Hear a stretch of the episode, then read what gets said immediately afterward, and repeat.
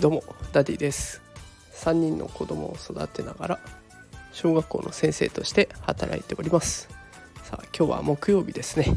今日も一日お疲れ様でした、えー、今日はタイトルが寝坊した全ての人に捧ぐということでお送りしていきます、まあ、タイトルそのままなんですが、えー、私今日寝坊しました。もう朝からのルーティンが全て壊れました。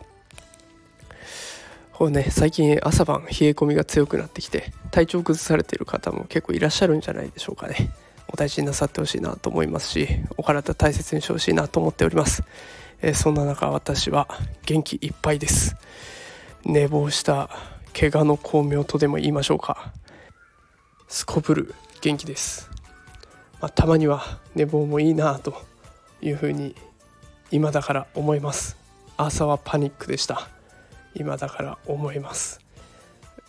結局たまには寝坊したって人生大したことはないのかもしれません、え寝坊した皆さん元気よく明日を迎えてください。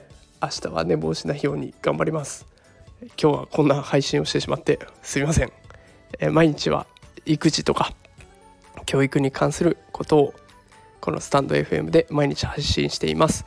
また Twitter ノートなども使って投稿し続けていますのでもしよかったら見てみてください。またレターも募集中です。